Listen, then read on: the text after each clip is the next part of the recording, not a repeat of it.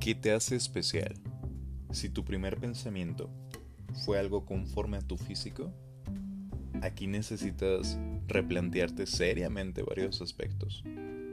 Hay una frase que quizás has escuchado, la cual dice, si el mundo fuera ciego, ¿a qué tanta gente impresionarías? Esto hace referencia a que lo que importa realmente es lo que llevas dentro.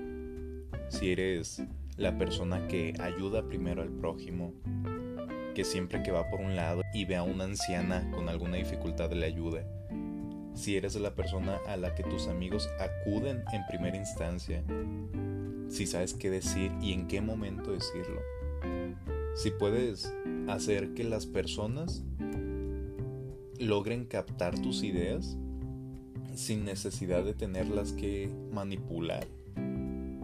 Desde ahí ya estás realizando un cambio verdadero en los demás. Por esto mismo me refiero a qué es lo que llevas dentro. ¿Cuál es tu chispa especial? Todos tenemos una. Quizá tú ahorita tengas algún problema, no te sientas muy especial, hayas tenido una noche muy pesada, una semana, incluso un año. Pero créeme que te puedo asegurar que algo te hace especial, que tienes ese distintivo interno. El físico es bastante mundano, es bastante simple. ¿Qué? ¿Te gusta tu cara? Cualquier persona con el capital suficiente podría tener tu nariz, tus pómulos, tus cachetes, tu cuello. ¿Te gusta tu tamaño? Puede haber alguien de tu mismo tamaño, más alto, más chaparra. ¿Te gusta tu físico? Cualquier persona con disciplina o buen capital lo puede tener igual o muchísimo mejor. Con esto no me refiero a que el físico no importa, porque sería una mentira incluso la palabra de, ah, fue amor a primera vista. Es un amor bastante materialista cuando mencionan eso, ya que claro que te estás fijando en su físico y todos podemos fijarnos en él. Estás viendo su cara, sus ojos, su estatura, cualquier cosa que a ti te guste, la estás viendo proyectada en esa persona. Por eso es un amor a primera vista. Todavía no la conoces, todavía no lo conoces, no sabes cuál es su pasatiempo, su hobby, su mentalidad, no conoces nada, es un amor a primera vista. Y es normal, y está bien, todos podemos llegar a tener algún amor así. Vivimos en un mundo materialista, donde las impresiones generan puntos. Pero eso es algo que quiero dejar para otra ocasión.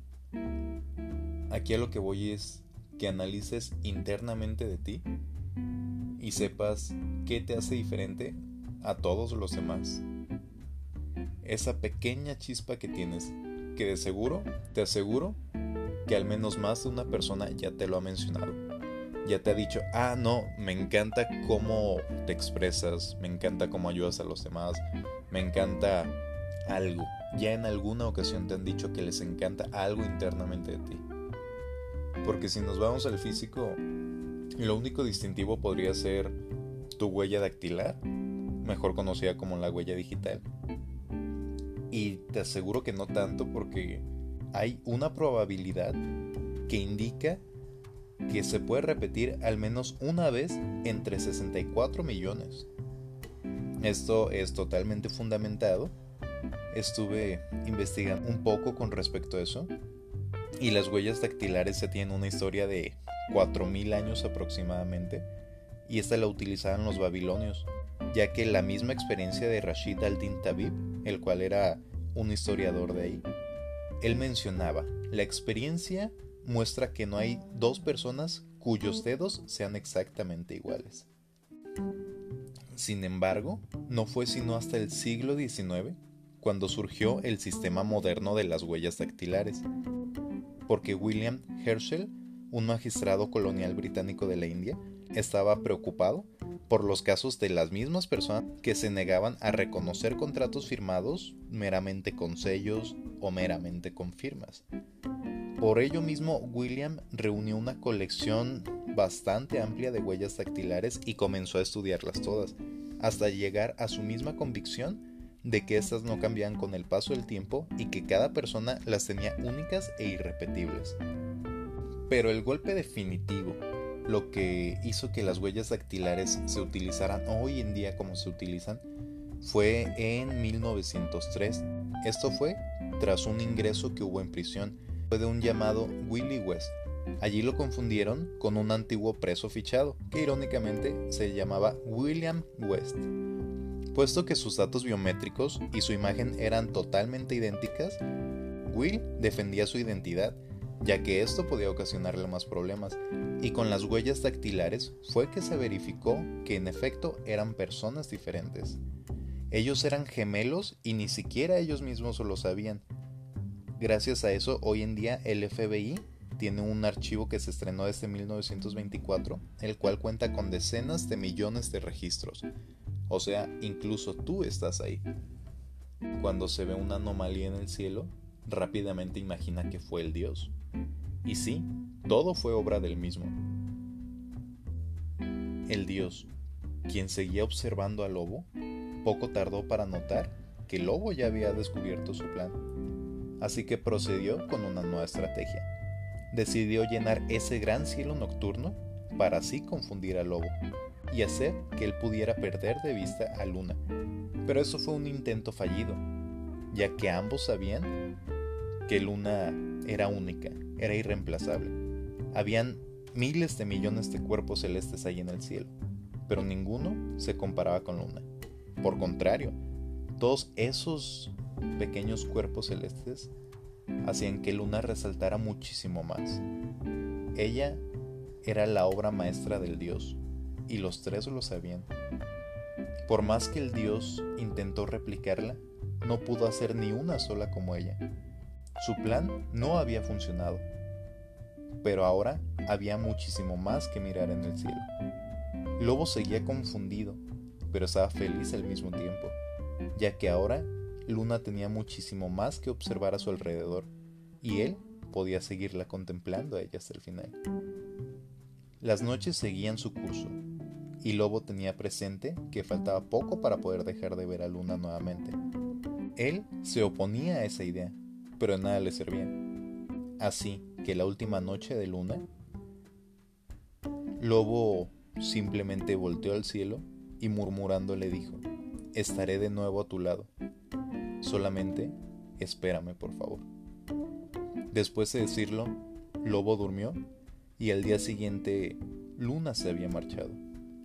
Lobo necesitaba aún más respuestas y sabía que estando solo, ahí sin hacer nada, no obtendría respuesta alguna.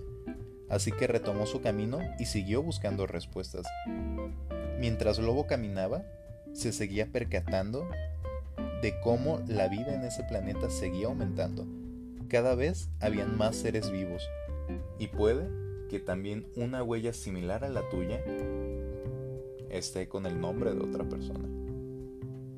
Así que replantéate nuevamente. ¿Qué te hace especial? Si estuvieras en un mundo con personas totalmente idénticas a ti, que se enfoquen a copiarte, a intentar imitar tus gestos, tus acciones, debe de haber algo que, que tu familia, tus amigos, esa persona amada pueda distinguir en especial. ¿Qué sería? Tu sonrisa, tu expresión al ver algo, tu forma de, de hacer sentir bien a los otros con solamente una palabra, tu ánimo al hablar. No sé, hay veces que nosotros mismos no sabemos qué es lo que nos hace especial. Y muchas veces otras personas totalmente ajenas a nosotras nos pueden llegar a decir hasta 50 cualidades, virtudes, todo aquello que nos hace diferentes.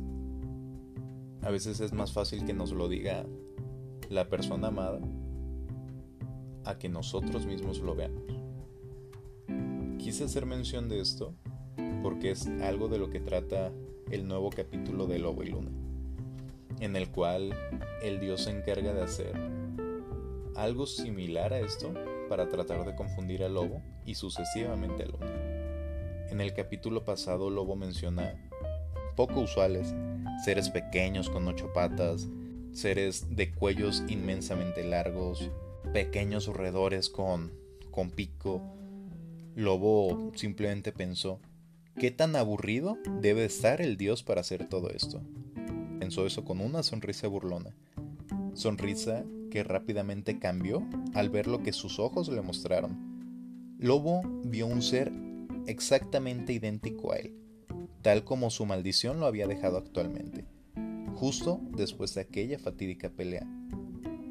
Se escuchó una susurrante voz a lo lejos, esa voz que el lobo ya conocía de memoria, diciéndole, ¿Qué pasa, lobo? ¿Y tu sonrisa? Lobo desconcertado gritó, ¿qué es esto? ¿Qué está pasando? ¿Por qué hay dos de mí? El dios simplemente le dice, ¿dos? Observa bien, hijo mío, son más de dos. Lobo se preguntó con qué finalidad y el dios simplemente mencionó, lo que intenté con Luna fue una broma de mal gusto, Lobo. Ella es mi obra maestra y es irreemplazable, es única. Pero tú, tú no eres más que una simple bestia. Tu diseño es sencillo y fácil de reemplazar. Tú eres reemplazable, Lobo. Lobo simplemente rompió su silencio con unas pequeñas palabras. Luna nunca se equivocaría. Ella me conoce y nunca dudaría de quién soy. No me podría confundir. El dios simplemente susurró. Si tan seguro estás de ello, lobo, sigue tu camino. Pero yo que tú, no estaría tan seguro. Después de decirlo eso, la voz se desvaneció y Lobo rápidamente actuó. Corrió y atacó al ser que estaba frente de él, a ese ser que era exactamente igual que él. Sin darse cuenta, de entre las sombras salieron muchos más, eran decenas. Él se percató de que todas tenían las mismas similitudes que él, y se dio cuenta, ellos no eran sino más que simples copias del original. Atacaban, pero porque lobo atacaba. Cazaban si lobo cazaba. E incluso al ver a Luna, ellos aullarían si es que lobo lo hacía. Ni uno de ellos estaban solos, todos iban con mínimo seis acompañantes. Iban en pequeñas manadas, lo cual hacía imposible que lobo pudiera atacar a alguno. Esa fue la conclusión que lobo tomó. Pero no habría problema alguno, ya que como él lo había notado, ellos no atacarían si lobo no lo hacía. Así que dejó de tomar la importancia, estaba consciente de ello y estaba seguro de que Luna lo reconocería, o al menos eso quería pensar él. De esta forma me gustaría terminar el capítulo de hoy. ¿Tú qué crees?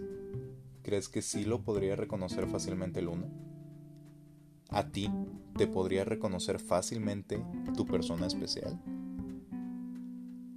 ¿Qué es aquello que te hace especial? Te dejo, no sin antes desearte un muy feliz año. Termínalo de una forma que creas conveniente, que creas que te dará esa paz para poder continuar con el próximo año que viene. Y espero me puedan seguir haciendo compañía este nuevo año para seguir con este proyecto y seguirnos complementando entre todos. Que tengas un muy feliz año y recuerda, ¿qué te hace especial?